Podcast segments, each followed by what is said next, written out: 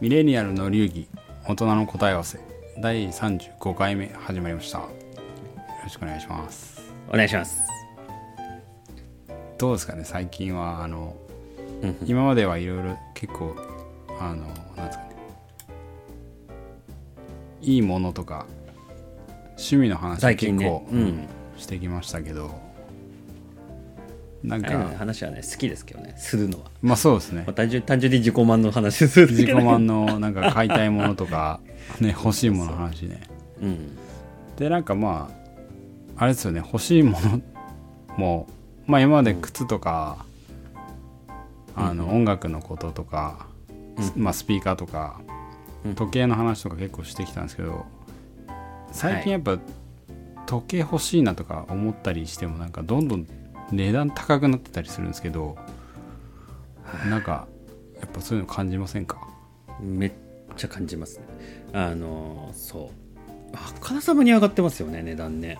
上がってまあでますねもまあね直近もそうです。まあ傾向もずっとありましたけどやっぱりねここのところあからさまに値段上がってるな。で僕もほらまたあのちょっとまた趣味の話ね、はい。したくなっちゃうんですけどやっぱ欲しいもの好きなものって結構いろいろあるわけじゃないですか、さっき出たスピーカーとか音響系だとアンプとかうん。あのね、なんかいろいろありますけど DAC とか。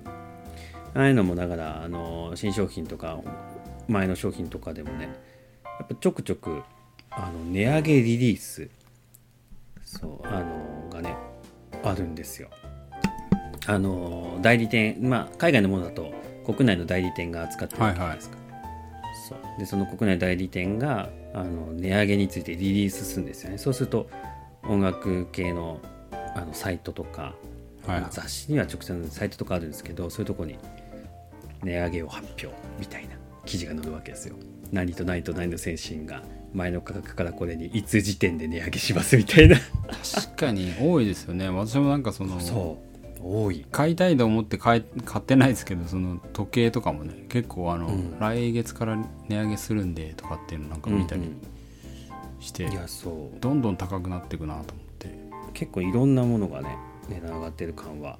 そうですいやものすごく感じますね。特にほ特に本当ここうん。1年。まあもうちょっと遡ってもそうですけどまあね5日ぐらい感じます、うん。なんか服とかも結構そういうふうに感じることが多くて、うんあの海外イタリア行って帰ってきて数年しか経ってないんですけど。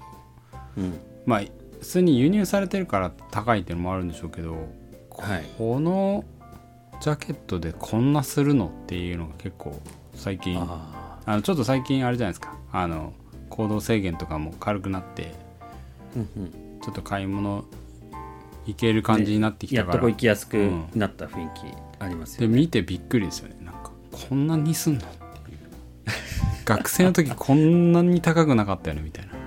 ああはいはいはい。ちょっとしたアウターとかがもう激高な感じで、確かに。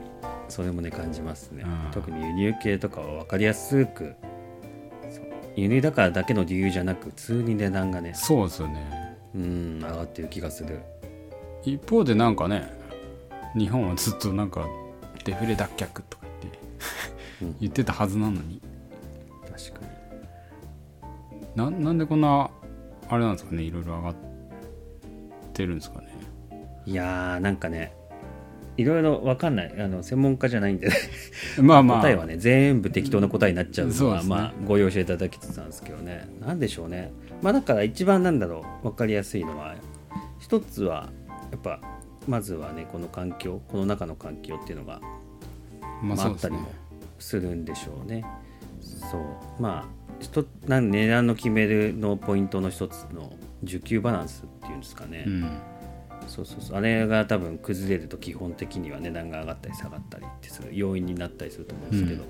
やっぱそれがねこれまでの世界と世の中と変わってるからバランスが崩れてまあ値段が上がるってことはあのー需要に対して供給がねちょっと足りなくなってるっていうことが、まあ分かりやすくよくある要因だと思うんで、まずそれはあるんじゃないかなって何の検証もしないですけど勝手に感じてますいやーまあ確かに。あのでもね、はい。コロナが最初に発生した時に結構あの外国のメディアのそれこそポッドキャストみたいなの聞いてましたけど、まずはもうサプライサイドショックだっていう話をずっとまあしてましたね,、そうですよね。あの中国から出たじゃないですか。うんコロナが、でやっぱ中はい国工場、世界の工場みたいに今なってるから、はいはうん。それこそ半導体とか。うん半導体ね。そうですよね。だからなんか結構最初からもう2020年3月ぐらいからもずっとサプライサイドショックだとか言って話をしてるのは結構海外メディアでもね聞いてましたけど。確かに。やっぱそっちが細っちゃうと需要変わんなけやれば。っぱりねそういうことですよね結局は。まあね需要も落ち着いてる時期もあったんでしょうけどね。うん、うん。まあ、ただねやっぱりあのーちょっと落ち着いて経済復活だみたいなうん。話になると、急激な需要回復とかになってくるとね供給がもし追いついてないとねまあ上がるんでしょうね。そうですね。うん。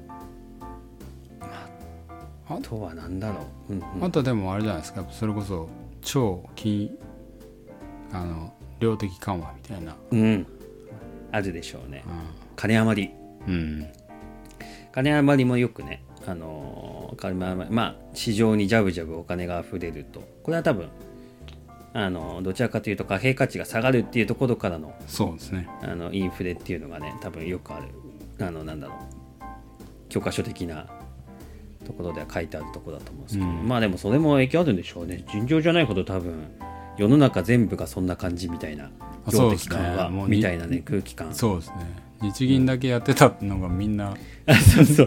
あれみたいな。各日本の専売特許じゃないのみたいなそのがね。各中央銀行やりだしちゃったから。もそう。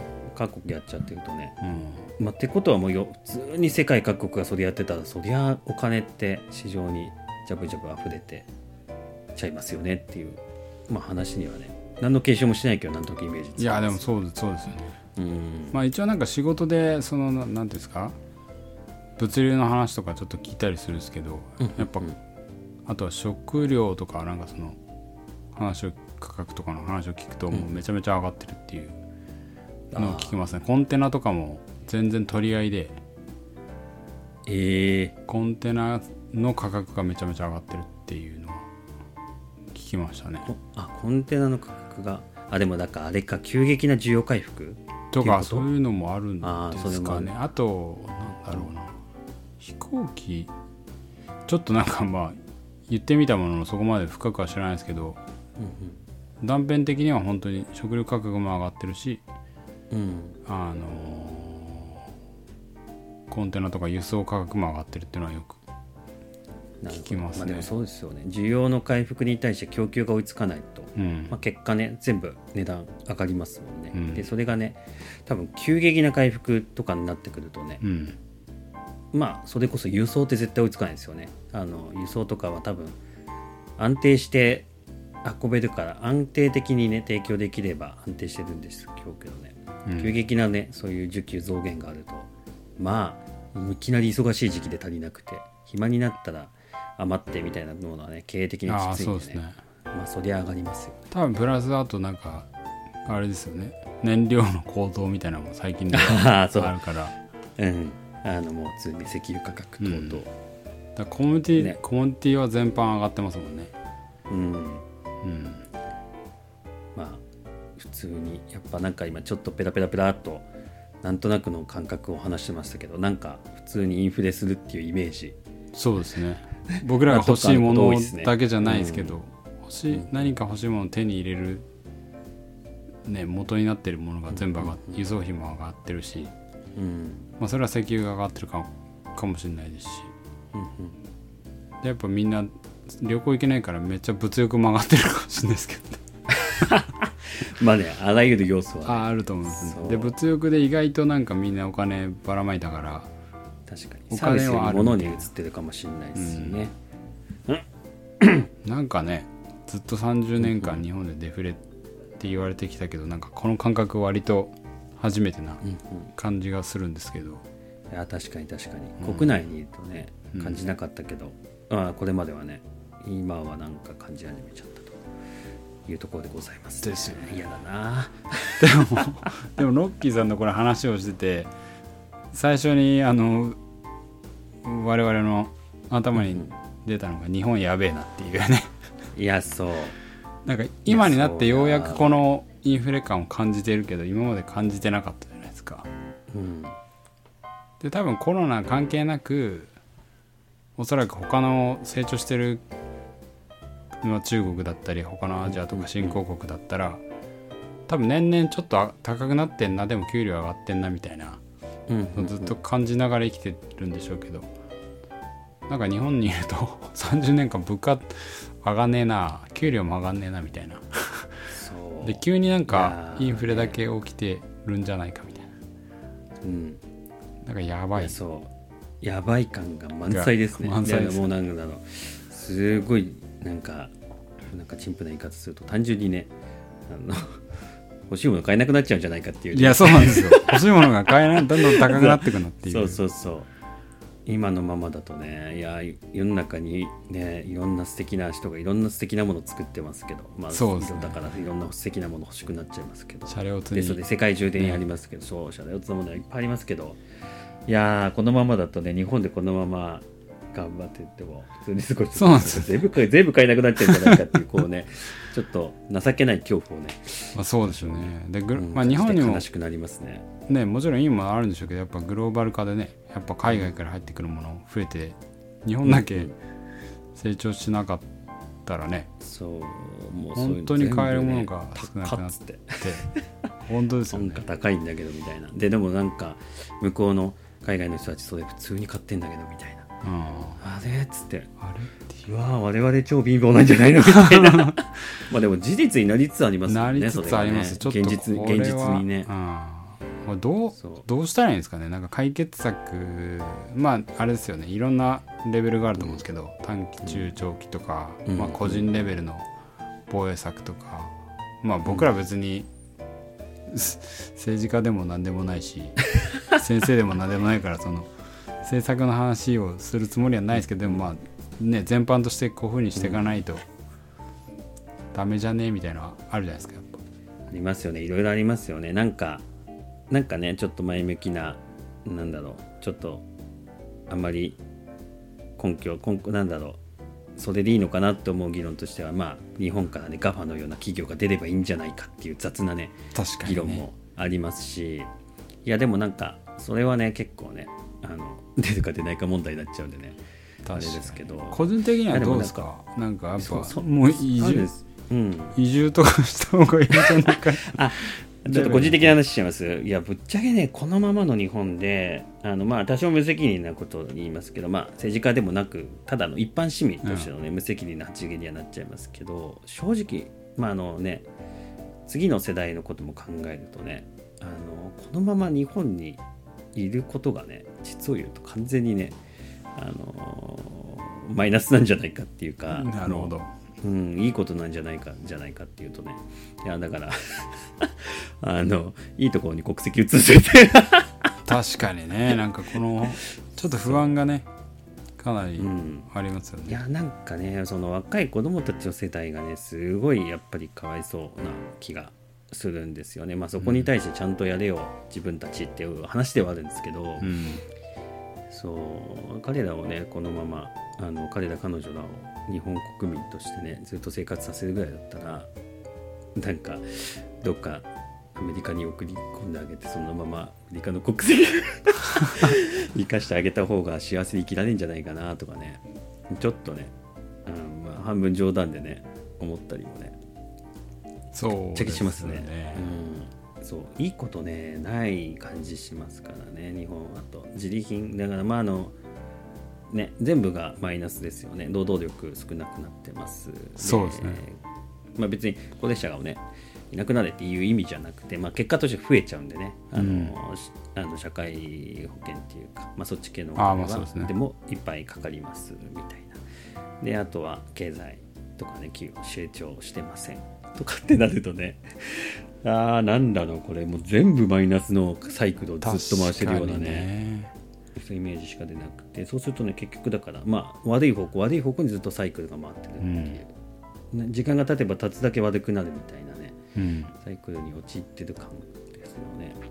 確かにで抜け出せるイメージがまた湧かないっていうのもねあの恐ろしいこと確かにねとすると極論の結論に至って脱出す個る人レベルだったら手っ取り早いのはまあ脱出みたいな。一番手っ取り早いのはね、うん。いいこと悪いいいか悪いか置いといて、まあまあそうですね。そうそう。あの、合理的な結論として一番、あの頭使わないで出せる結論としては脱出まあするっていう、そういう意味ではあれですよね。我々がちょっとたまに取り扱ってる英語とニューメラシーを高めるっていう準備準備運動としてはいいのかもしれない。シャレオですツのに生きるためにそうですね。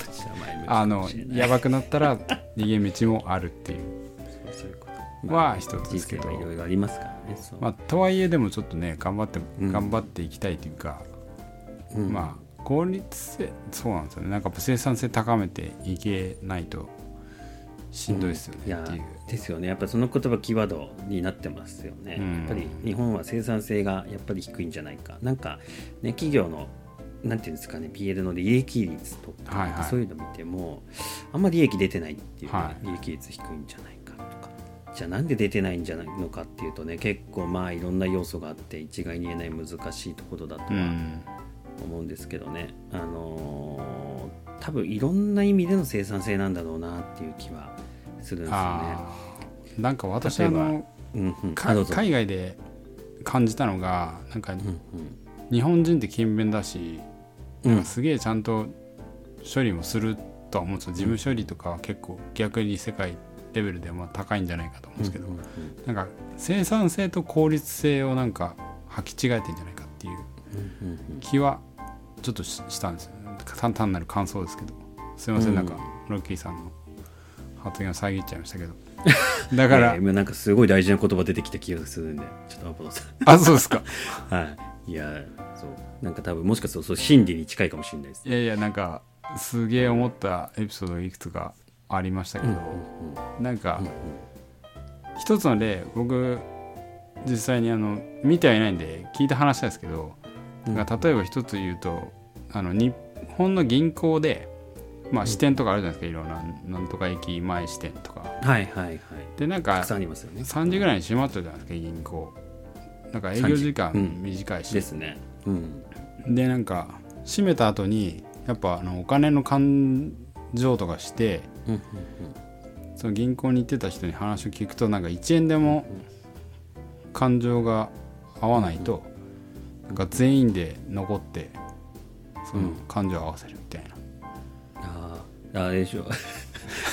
机の机の下とか潜ってた。ああそうそうそうそうそう。それでなんか まあそれ銀行の例ですけどなんかでイタリアに行った時にこれ銀行じゃないんですけどまあ小売店スーパーとかはい。で多分日本もスーパーとかってやっぱレジ閉める時ってもちろんその会計合わせるじゃないですか。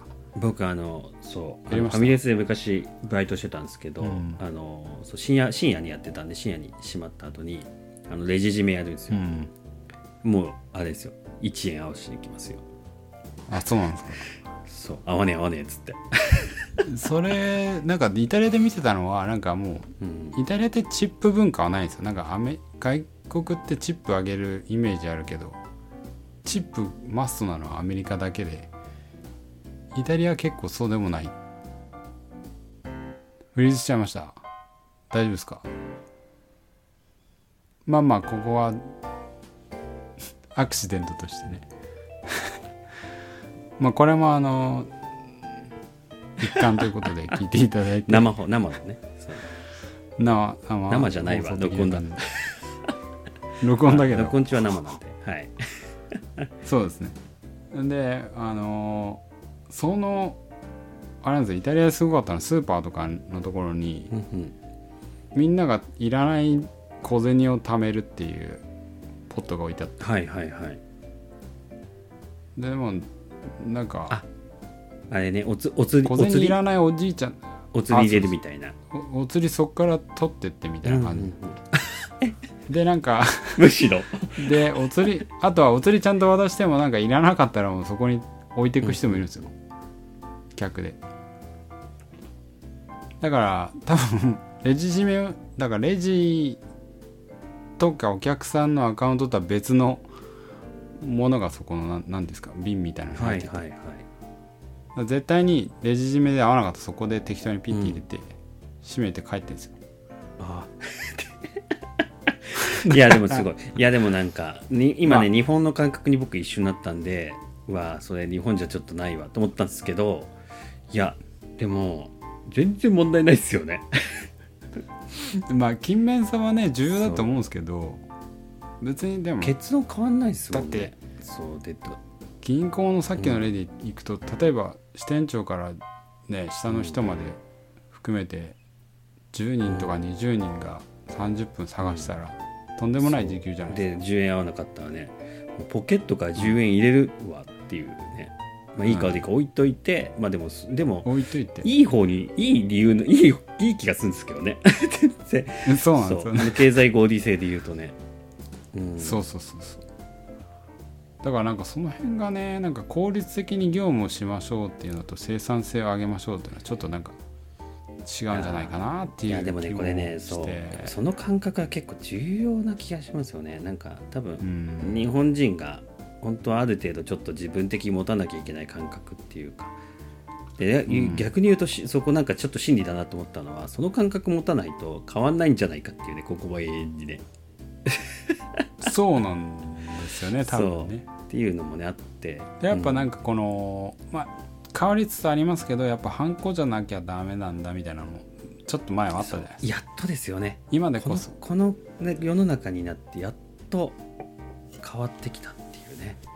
恐ろしい、やっとですよ。この中に入ってやねっ電子化本当の電子化とかもね、だんだんようやく。そうやっぱだからやっぱ無駄がねまあ勤勉さはいいことだとは思うんですけれどもやっぱそれをね、ちょっと悪いところまで、ね、悪いところっていうかちょっとなんていうんですかねバランスっていうんですかね勤勉さを発揮するべきところと、そこまで勤勉さじゃなくてもうちょっと合理的っていうかね効率的とかね考えてもいいんじゃないかなみたいなところのね、うんううんまいバランスと線引きがねもうちょっと上手にできるようになると急激に実を言うといい国より生産性がいい国に変形変化できるんじゃないか、な。んか全員がね妥協でダメな勤勉じゃなさを失ってね効率化しても多分今度はうん。質が落ちちゃうんで、そう。確か遊び心をね勤勉さの中にを持つっていう。あーなんかいいこと言ったなこれ。やっぱシャレオツが やっぱシャレオツにね。遊び心を。そうそ したらねあの給料もねちょっと上がってほしいものも買えるっていうのもねありますし。海外のねいいものもねうん。高くなってもそうですね。値段も上がっても、まあ海外の買えますよとそうですよね。で海外の例がまあ海外が全部いいってわけじゃないですけど私もそのもう一個の例を勝手にさっき思いついたんですけど、その何ですか。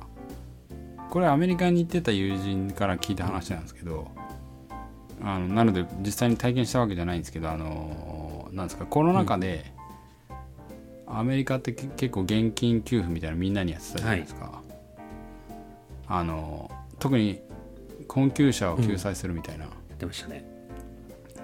それとかもなんかあのそ向こうってそのソーシャルセセキュリティナンバーってあの日本でいうマイナンバーカードとかマストなんですよね、なんか絶対に番号つけられたんで,、で私も留学してた時にそれ取ったんですけど、それがないと免許証とかそういう公共サービス受けられない、そもそも受けられないですね。それを持たないと、うん。受けられないです。でそこに紐づいた形でなんかもう普通に金が送られてくるっていうああふうに言ってました。口座も紐づいてて。うん。まあ、口座なのかカードにもそういうそのカード自体ちょっと分かんないですけど、それかチェックとかかもしれないですけど、まあでもその番号に紐づいて直直でも。うん、いきなり決まったらボン多分今だともう電子なんじゃないですか。もう決めたら。でこの人世帯は特に困窮者登録されてるからポチっていう、てかそういうことですなんかちょっとあれなんですけどやっぱだから日本と今頭の中で比較しながらやってたんですけど日本はまずあの書類が届きますよね。で すっごい手書きしますよね細かく。で多分ハンコとか押しますよね。でかつその後うん。あの持ってくか郵送するかしますよね。うん。でだからあの作業する受ける側も今それだけの時間を取りますよね。でその後それを前と後で書類を作って送ってる人がいますよね。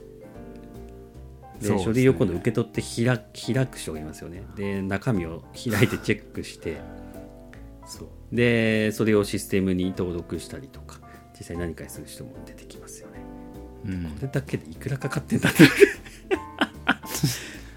確かになんかその最近のそれこそねこの最近のなんかまたあのあれじゃないですか新しい首相になってから、はい。岸田さんになってからあの18歳以下でしたっけ？にクーポンはいはい。券をあ配るとかの配らない子供のいる世帯で所得制限付きであのじゅじゅあ10万円分？そうですね。5万5万5万とかにとりあえず5万円あそっかそっか。5万5万でとりあえず5万のクーポン。なんか出てましたけどなんかクーポンにすることによって経費が激高になるマジで受けたちょっとまあ。あのね配るお金よりも経費の方がバカでかいっていうね。そう。現金の場合よりも何でしたっけなんか1000億ぐらいあそうそんなそんな感じ。高くなる1000億弱ぐらいでしたね。うん、っ気がする。ていうのがなんかまあ生産性？いやだからそれもねじゃあ前によってそれの部分も配るっていうとねまたせあのより、あのちょっと辛い方々にお金多く配れるしで、まあ、使っていただければ経済活性化になるっていうのを、ただの事務手数料に持っていくっていう。うんでもなんかそのクーポンとか現物支給そのあのマスクもあったじゃないですか、なんか1年前ぐらいの。あのアベノマスク。アベノマスク。はいあれとかもなんか日本人は好きなんですかね？現物支ああ給ものうんうん。うん。いやーねなんかねかもしれない。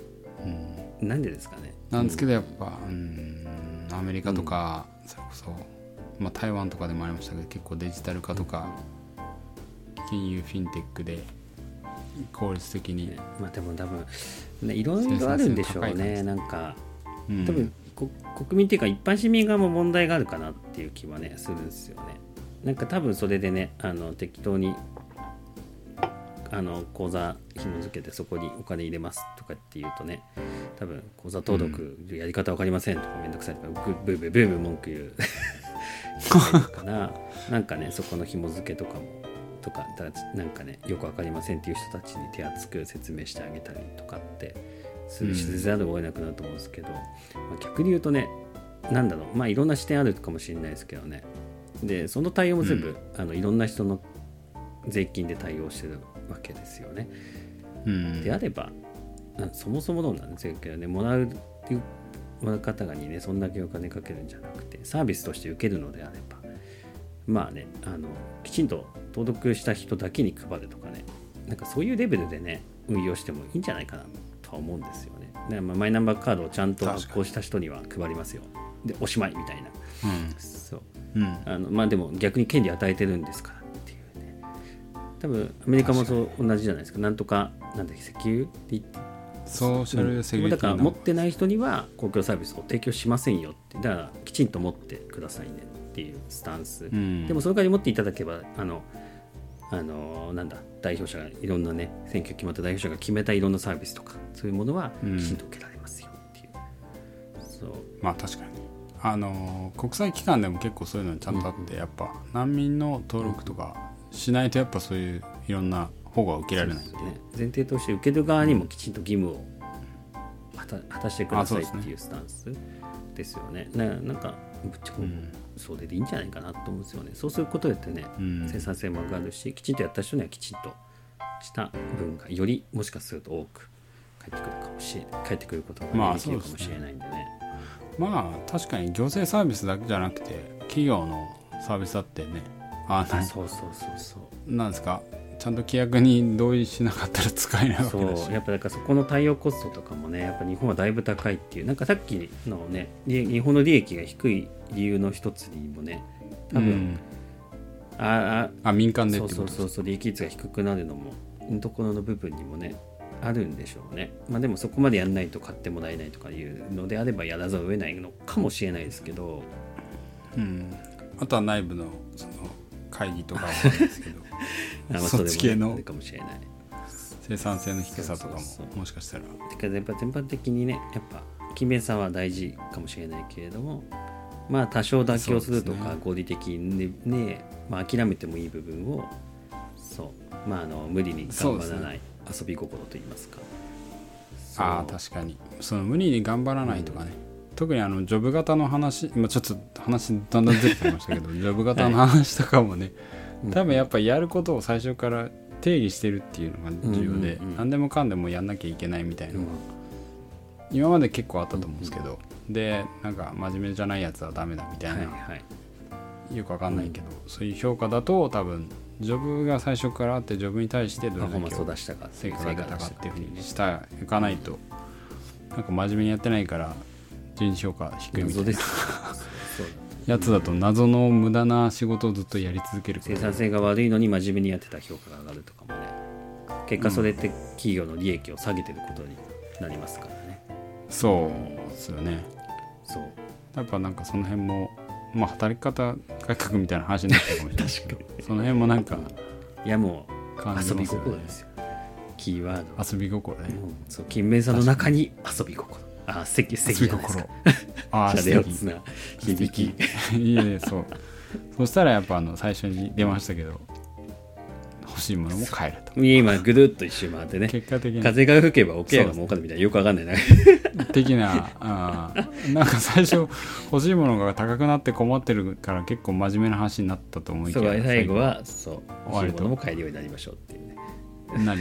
ちょっとな。勤勉さんの中に遊び心を持っていきましょうっていうことで今日はこんな感じで、真面目なのか不真面目なのかよくわかんない 感じになりましたけど、少しでも皆さんの人生がねシャレオツになれば幸いですということで、またぜひ次回も聞いてください、それじゃあ。せやなら。さよなら